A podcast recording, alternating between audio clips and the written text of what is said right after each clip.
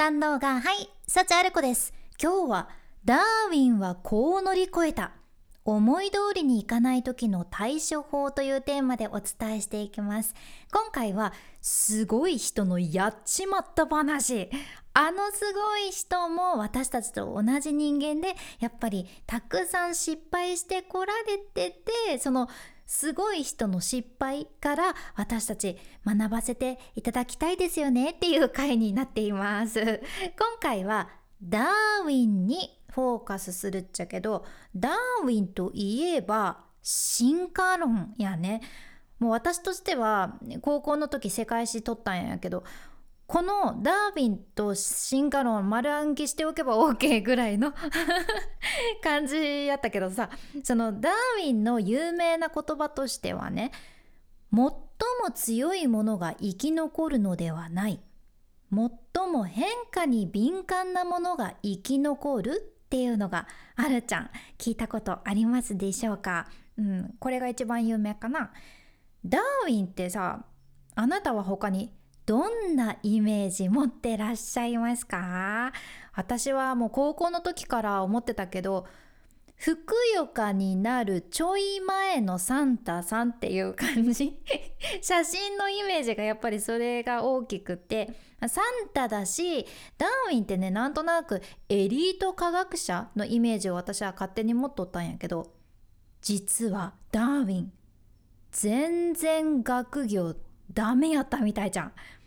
なんかねダーウィンのお父様は医者やったそうなんやけど自分の後を継がせたいっていうことでねダーウィンを医学部に進学させたんだけれどもダーウィンはえー、医者とかやる気にならないなってなって でそれでお父様も「いやそんなやる気にならないかい?」まあじゃあ仕方ないな。じゃあ息子よ。神父はどうだ？ってなってでケンブリッジ大学の神父になるためのその学部に入学させたそうなんやけどダーウィンねめちゃくちゃ講義サボったらしいです。植物を集めに行って調べるのに夢中でもう講義とか行ってないわけなんですよ。そんなことあるって。私も大学の時に講義をサボってた子たちいたけどカラオケとか行ってたんかな。なかなかね田中は講義サボって植物取りに行ってるらしいとかってなかなかなかったなって思うじゃん。もうこの時点で彼の興味関心は表にめちゃくちゃ出てますよね。でダービンも自分でだんだんやっぱ植物かなって。自分の好きなことに気づいていてあもう自分には自然科学しかない。自然科学に貢献していきたいって心で決めたそうじゃん。ただしただしねもう一つダーウィンには決めなきゃいけないことがあったそうでそれが幼なじみとの結こんなんですよ。え そんなことあったのダーウィン、うん、ダーウィンはね悩まれたんよね。あどうしよっかなどうしたらいいんだでも結婚いや結婚しなかったら自分行きたいところこれからもたくさん行けるし幼なじみの親のところとかも行かなくていいし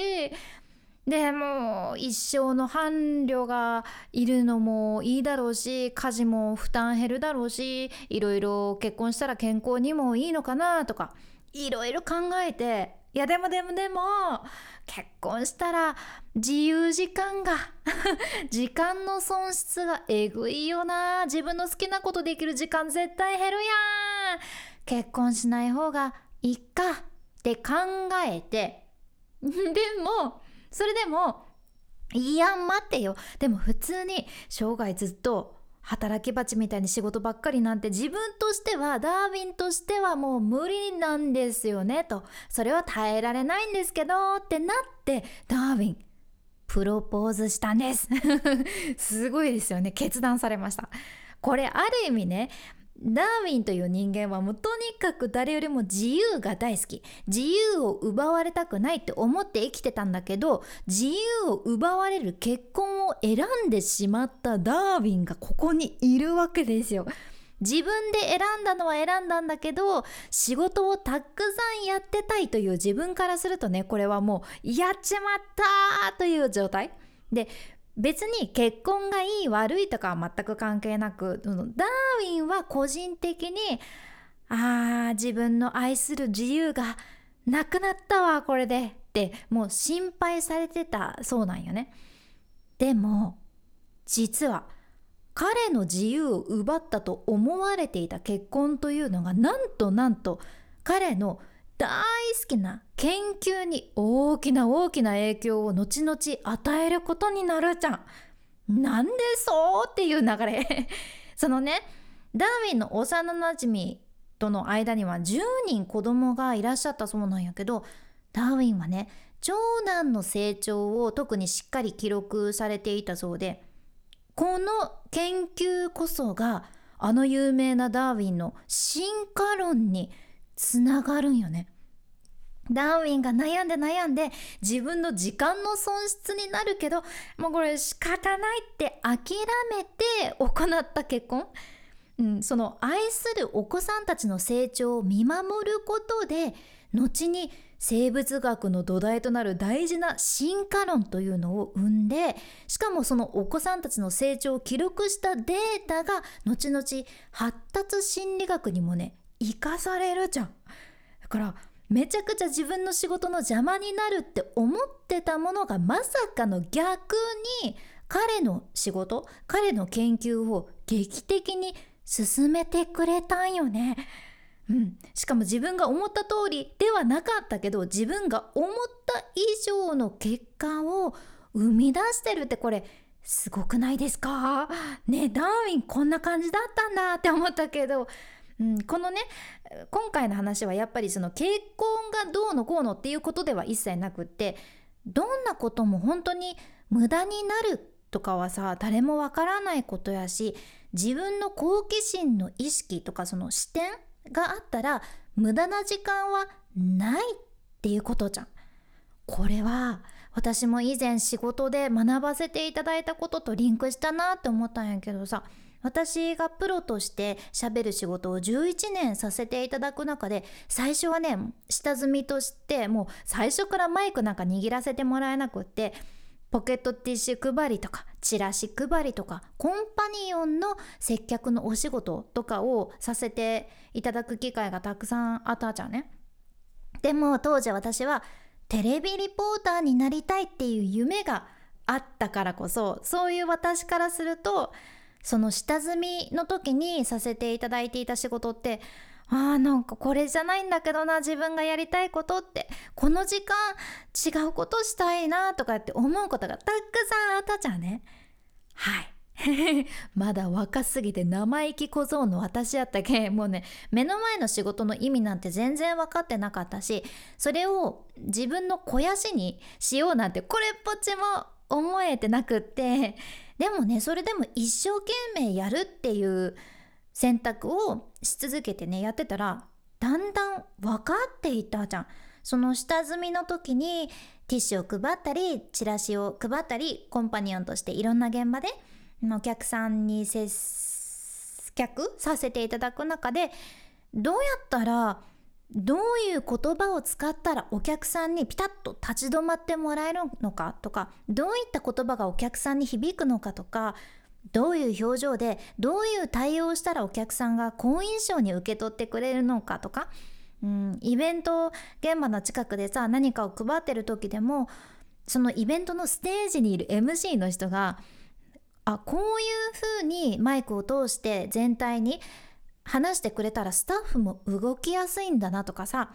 周りのスタッフさんたちはそのステージに立ってるだけでは分かんないような苦労をしてるっていうのを私も身をもって経験させていただいて自分がステップアップした後そのイベント MC でもリポーターでもラジオ DJ でも全部の現場にこれ全部のスキルが活用できたんよね。逆にあの経験なかったら周りに配慮した喋りだったりどう伝えたらみんながスムーズに動いてくれるのか？とかどういう言葉遣いをしたらいい印象を持ってもらえるのかとかねこれずっと知ることがなかったしそのステップアップした後めちゃくちゃ困ったと思うじゃん。うん、ただ私がもしね自分がやりたいことっていうこの視点がなかったらなんでこんな冬の寒い日にこんな格好でティッシュを配らなきゃいけないんだって言ってさそのクリスマスとかね 周りの人はおデートをしている中私は無駄にそのサンタのミニスカコスチュームみたいなのを着て ティッシュ配りすることもあってなんていいだって思うこともあったけどでもねだからってさめんどくさいから適当につったってもうティッシュなんて配らなくてつったっとこうとか思ってってたらただただその現場が終わって何にも残らなかったって思っちゃうけどこの現場でこれから自分がやりたいって思ってることに活かせること何かなって思ってここから学べること何かなって思って一生懸命やってたらこの時間があってこの時間があったからこそこれができたとか後に結果につながったとかっていうことになったじゃん。だから何でも無駄になるってことはなくってこれは仕事に限らずさ思い通りにいかない時ってもう人生やっぱりいろいろありますよね。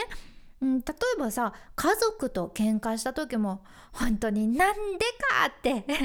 思うこともあるけどでもその喧嘩があったからこそもっと絆が深まったりとか風邪ひいてなんでかなんで今引くかって思っても健康でいることの日常のありがたさとか普通に起きて普通に何かを食べるってありがたいなっていうことが分かったりとかいやそういうのって無駄なこと本当にないなって思うじゃんね。やけんもし今あなたがなんでかって思うことがあっても、まあ、それはあなたの人生がもっとうまくいくために必要なことって思って過ごしていくのも一つかもしれません。いや今回ダーウィンのこといろいろ調べててそのサンタさんだけじゃないということで そのダーウィンがね意外に人間らしいっていうのも知ることができて私は好きになったっちゃけどあなたはどう思われましたか？今回の内容もちょっとでも何か参考になればとっても嬉しいです。君に幸あれ。ではまた。博多弁の幸あれ子でした。